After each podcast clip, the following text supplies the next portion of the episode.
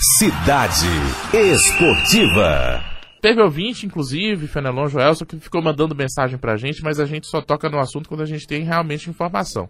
Muita mensagem no WhatsApp de áudios alegando que jogadores do Alto se envolveram em confusão lá na Paraíba, depois do jogo com o Botafogo da Paraíba em João Pessoa. Sim, tem uma, uma história aí, né? Pois é, áudios dando conta de que um jogador se envolveu numa confusão em um bar. Eu entrei em contato até com o pessoal da TV Tambaú, que é o SBT lá de João Pessoa, que também não conseguiu apurar mais detalhes das informações, mas que foi é, um episódio em uma casa de baile funk em João Pessoa e um jogador do Altos teria se envolvido numa discussão e o segurança supostamente o segurança desse estabelecimento acabou dando um soco no jogador do Altos. Quando esses áudios vazam, é, a TV Clube que conseguiu imagem de um treino conseguiu mostrar o Andrade, goleiro reserva do Altos, com o olho roxo no treino.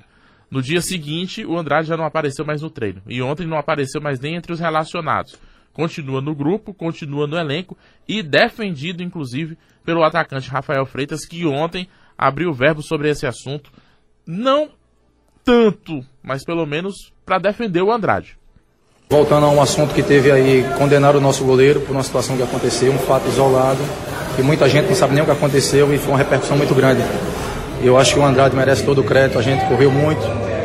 E esse empate a gente dedica a ele, que é um grande profissional, um grande atleta, um grande amigo de todos. A gente provou que hoje a gente é uma família.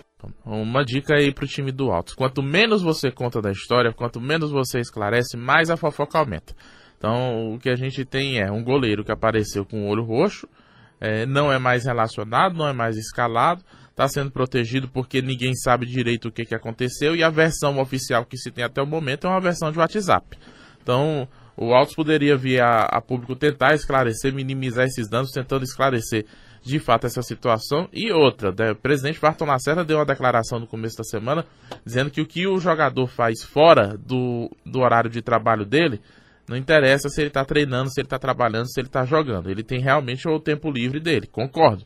Agora, se o jogador, independente de quem seja, se for o Andrade ou não, faz algo que macule a imagem do clube, especialmente quando o jogador está viajando fora do estado, representando o clube, eu acho que cabe uma revisão dessa posição, porque aí ele está representando o clube mesmo que seja fora do seu horário de trabalho. Rádio Cidade Verde, 105,3.